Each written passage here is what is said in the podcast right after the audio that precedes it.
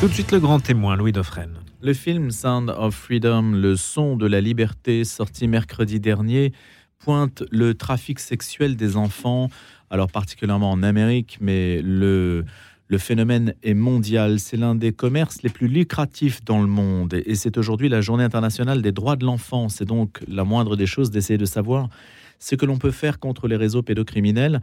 En marge de cette actualité-là, le gouvernement réfléchit aussi à l'idée de se doter d'une vision transversale de la politique de l'enfance. Elisabeth Borne présente aujourd'hui le nouveau plan du gouvernement contre les violences faites aux enfants pour la période 2023-2027.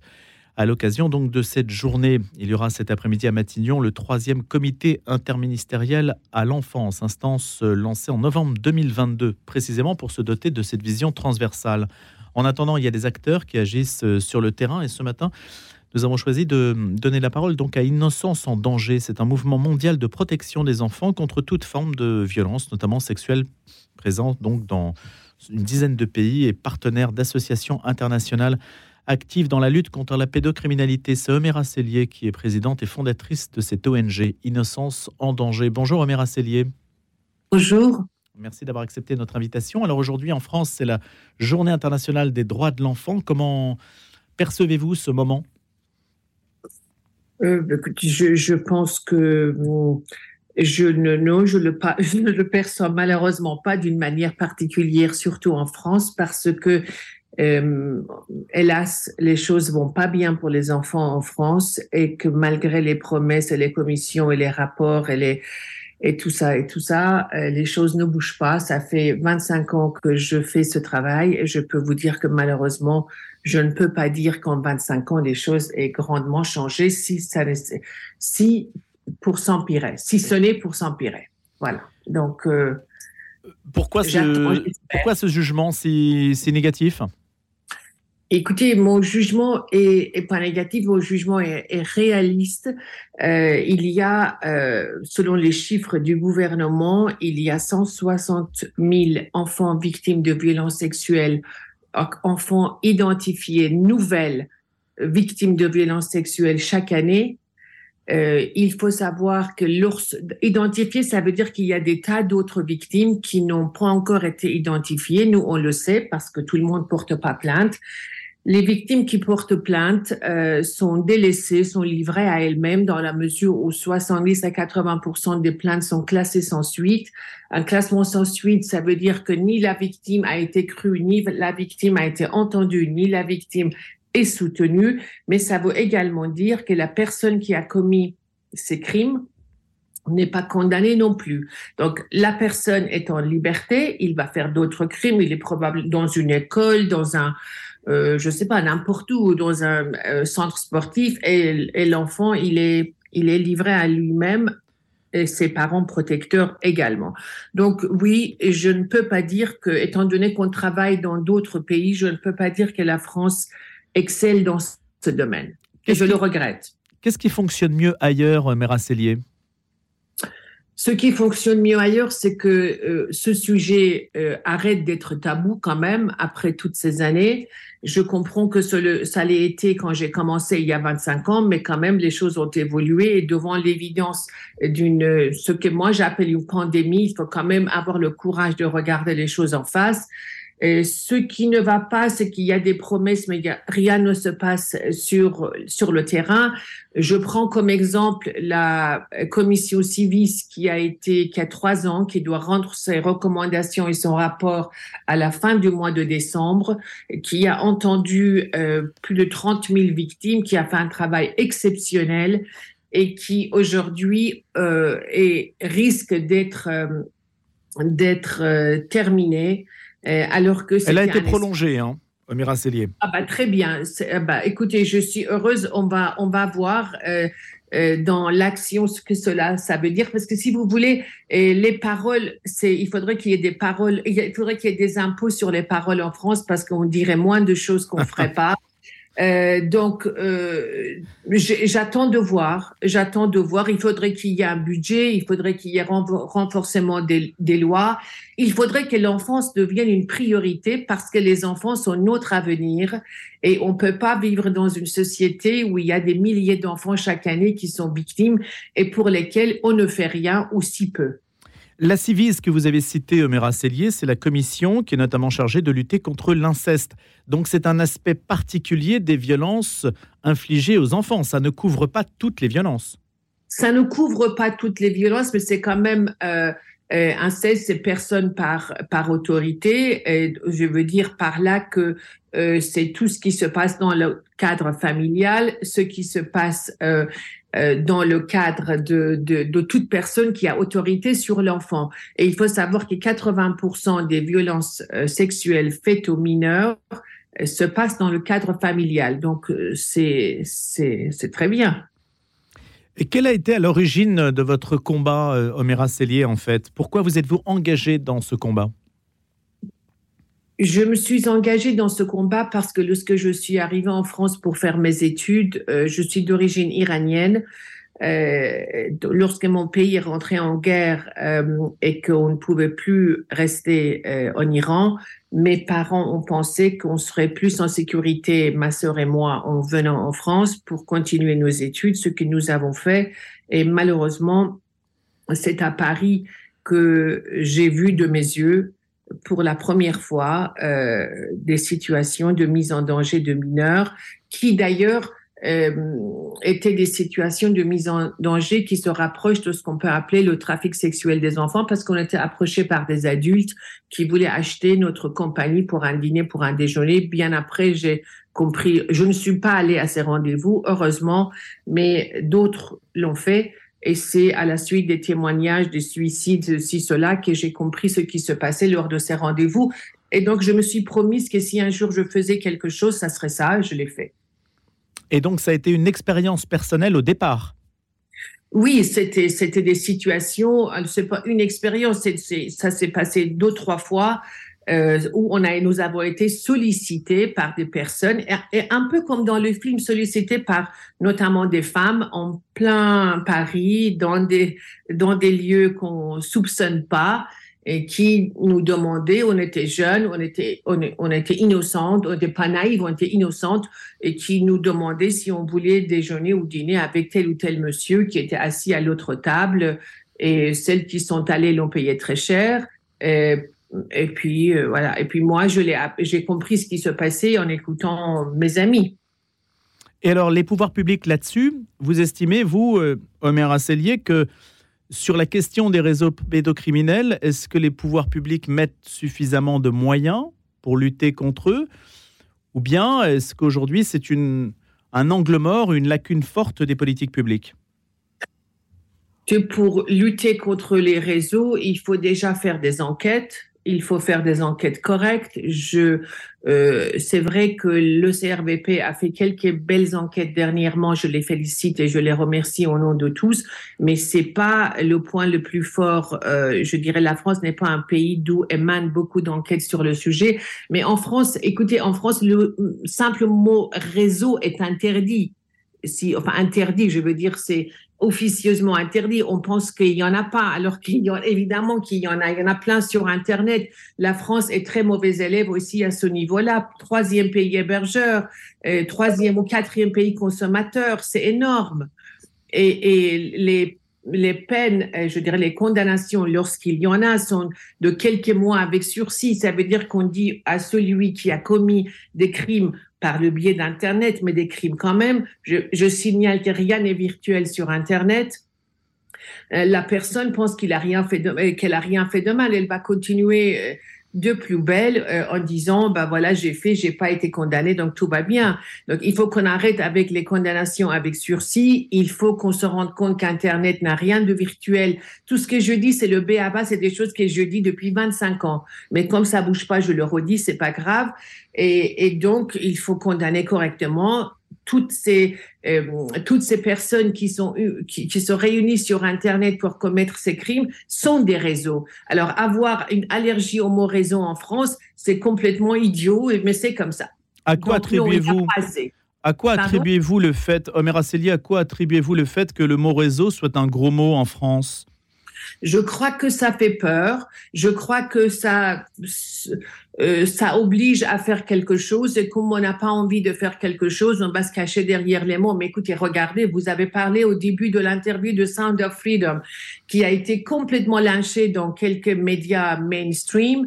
Euh, qui, à mon avis, ne l'ont même pas vu. Ils ont parlé de ce film euh, de, comme un film complotiste. J'invite les gens à aller le voir. Et le film n'a rien de... C'est un thriller. C'est un film sur un kidnapping d'enfants euh, à début de, de, de violence sexuelle. C'est rien d'autre. Malheureusement, cette problématique existe. Et donc euh, voilà. Donc je veux dire par là qu'on a là on a peur d'un film. On ne sait pas pourquoi. On essaie. C'est le, le moutonnisme le plus complet inconscient, irresponsable, alors que c'est un film à voir pour savoir que ça existe parce qu'on a des enfants, on a des petits-enfants, etc. Que pensez-vous de la thèse de certains qui ont soutenu les films Je pense au mouvement QAnon aux États-Unis, qui estime qu'il y a une sorte d'élite mondiale qui essaie de se procurer un élixir de jouvence auprès des enfants capturés? Écoutez, je pense que c'est peut-être des conneries. Moi, je parle, excusez-moi de dire un gros mot, je pense que c'est des bêtises. Et les gens, vous savez, on peut attribuer, attribuer ce qu'on veut à qui on veut. Ça, c'est, c'est une forme stupide de démocratie.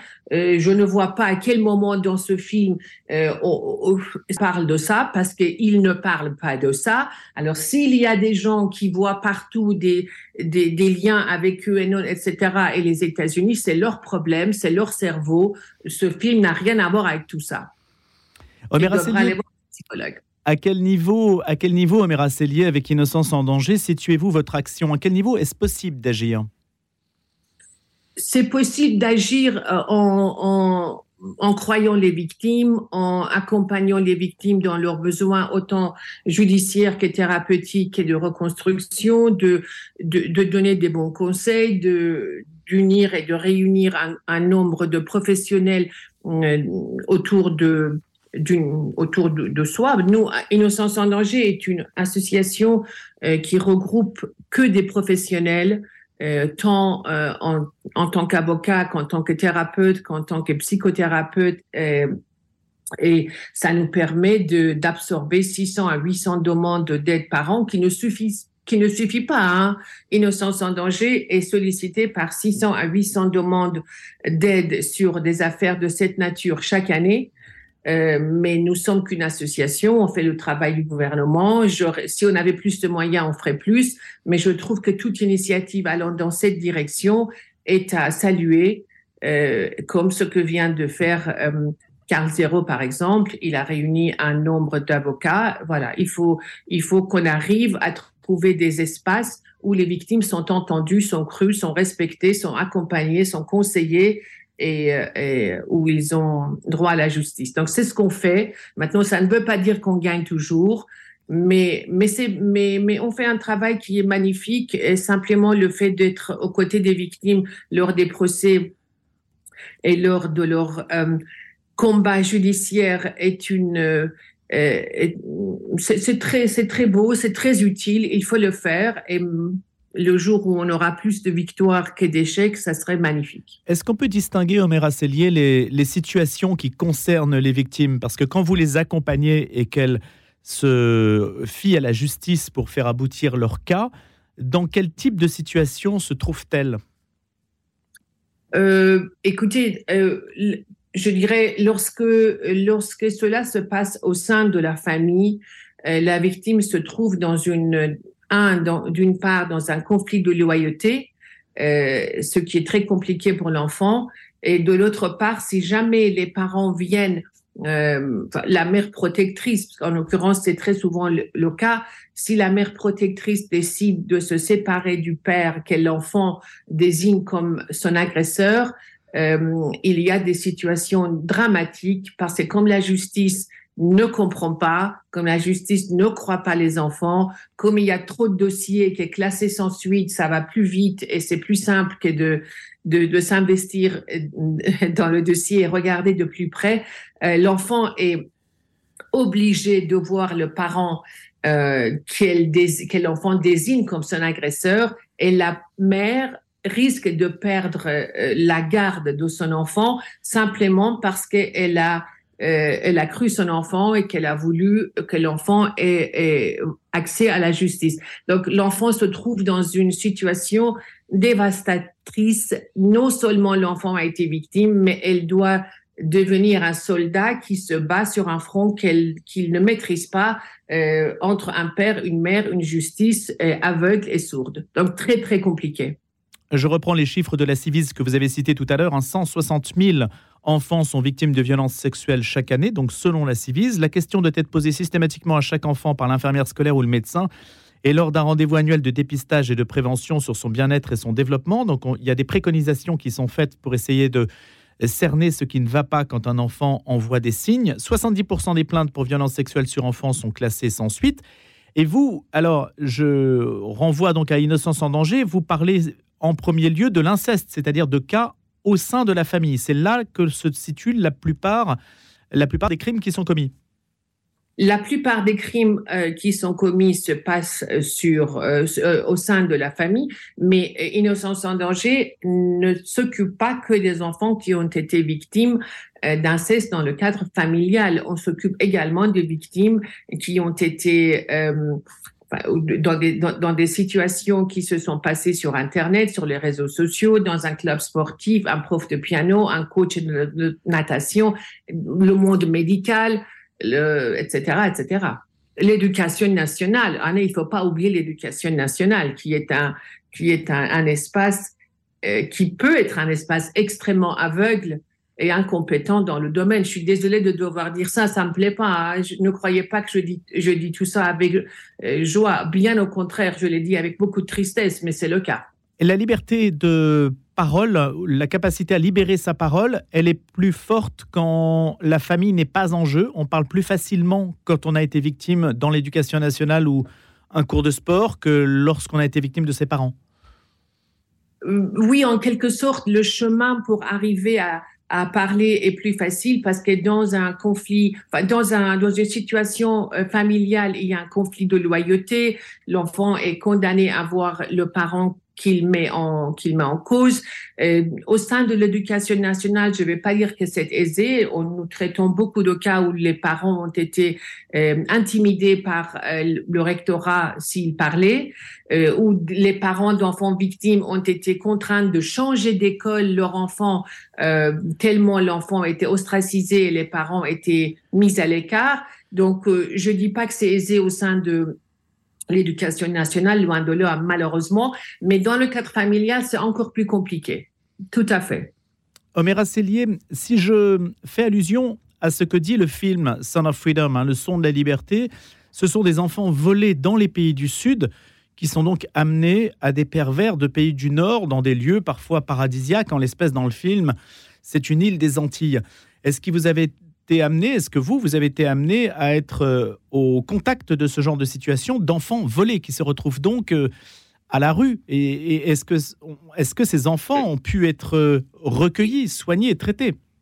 Écoutez, le, trafic sexuel des mineurs existe malheureusement aussi en Europe. Sound of Freedom montre une histoire vraie est basé sur une histoire vraie qui se passe outre-Atlantique, euh, frontière américaine et les Amérique du Sud. Mais malheureusement, oui, euh, nous avons été confrontés, j'ai été confrontée personnellement même à des situations où l'enfant parfois est vendu par une par par un membre de la famille on est bien en France, l'enfant est français, les parents sont français, quelles que soient les raisons pour lesquelles ils l'ont fait, c'est pas le sujet de notre conversation d'aujourd'hui, mais bien sûr cette situation existe, l'enfant est prostitué, euh, violé, je sais pas combien de fois par jour, et euh, lorsqu'on essaie de les mettre à l'abri, je peux vous dire qu'il y a très très très peu de structures. Euh, dans un cas très particulier où il fallait évacuer cette, euh, euh, une mineure mm, d'un groupe de prostituées, d'un réseau de prostitution de mineurs dans le nord de France, il m'a fallu des semaines pour trouver une structure pour la mettre à l'abri. Ça a été très compliqué. C'est compliqué, mais c'est des situations qui existent. Oui. Alors, c'est, c'est tous les enfants. Vous avez vu le nombre d'enfants qui disparaissent? On dit qu'il y a 40 000 enfants qui disparaissent en France chaque année, chiffre officiel. Sur les 40 000, il y a à peu près 95 qui seraient des fugues, tant mieux, alléluia. Mais après, il y a tous les autres. Ça fait quand même ça fait quand même des gros chiffres. Lorsqu'on dit qu'en enfant en, euh, en Europe en 2021, 10 000 mineurs ont disparu, ils n'ont pas disparu pour tout le monde. Ils sont allés où? Donc ça veut dire qu'il y a des gens euh, qui ont récupéré ces gosses. Je ne sais pas ce qu'ils font avec, euh, mais rien de bien, c'est évident. Donc voilà. Et est-ce que ces enfants, un jour, ont pu être sauvés et ont pu témoigner de ce qui leur est arrivé? Parce qu'on entend très peu ce genre de témoignages. Euh, écoutez, ceux qui sont sauvés, euh, en général, pour un certain temps, euh, en tout cas, jusqu'à leur majorité, ont, moi je vous parle d'expériences que nous connaissons, que nous avons traitées, ont peur de parler. Et pour cause, et notre but n'est pas non plus de, de forcer ces victimes qui ont déjà besoin de se réparer, de, de témoigner à tous les coups, parce que témoigner pour faire quoi? Témoigner pour se mettre en danger. Si après c'est suivi d'une enquête en bonne et due forme, regardez l'affaire Epstein.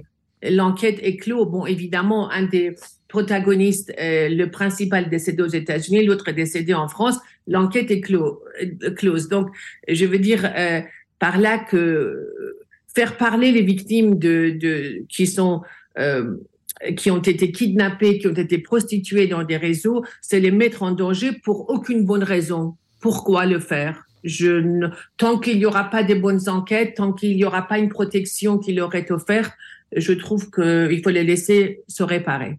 Vous avez commencé, Omer Cellier, en disant que les peines étaient beaucoup trop faibles pour la consultation sur Internet de fichiers pédopornographiques, en particulier. À quoi doit-on euh, cette mensuétude et est-ce que vous avez l'espoir que ça évolue? J'ai espoir que ça évolue parce que je pense que peut-être la France voudra aussi dans ces domaines-là se moderniser un tout petit peu. Euh, à quoi c'est dû? Je pense que c'est un, un, manque de formation. Je pense que les magistrats et les personnes qui jugent ce type d'affaires euh, qui déjà arrivent à l'enquête, c'est déjà énorme. Euh, ils ne se rendent pas compte euh, réellement ce que ça veut dire. On, on voit des viols qui ont vraiment eu lieu, sauf qu'ils sont sur un écran, mais derrière l'écran, enfin, je veux dire, ce qui est derrière l'écran est une réalité. Ça demande une formation pour comprendre cela et de, de condamner ce type d'affaires euh, à la hauteur des crimes commis. Ça viendra, je pense. Euh, tout comme j'espère qu'en France, on obligera les télécoms et d'autres entités qui rendent ces crimes possibles sur Internet euh, d'être partie prenante de la solution et d'offrir des solutions pour aider les victimes et les accompagner. Oui, parce que vous avez dit que la France était le troisième pays hébergeur et le quatrième pays consommateur à l'échelle mondiale. Exactement, malheureusement, oui. Ce chiffre est tout à fait officiel. Et tout à fait. Vous pouvez chercher sur Internet ces derniers chiffres officiels à ce sujet. Peut-être les choses évoluent petit à petit. Honnêtement, je vais vous dire, je le souhaite comme tout le monde, euh, parce que j'ai grandi en France. La France est mon second pays.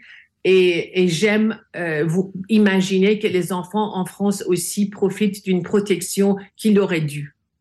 Merci beaucoup, Omer Asselier, d'avoir répondu à nos questions ce matin, cette journée internationale des droits de l'enfant. Je rappelle que vous êtes présidente et fondatrice de l'ONG Innocence en danger international. Je vous souhaite une excellente journée.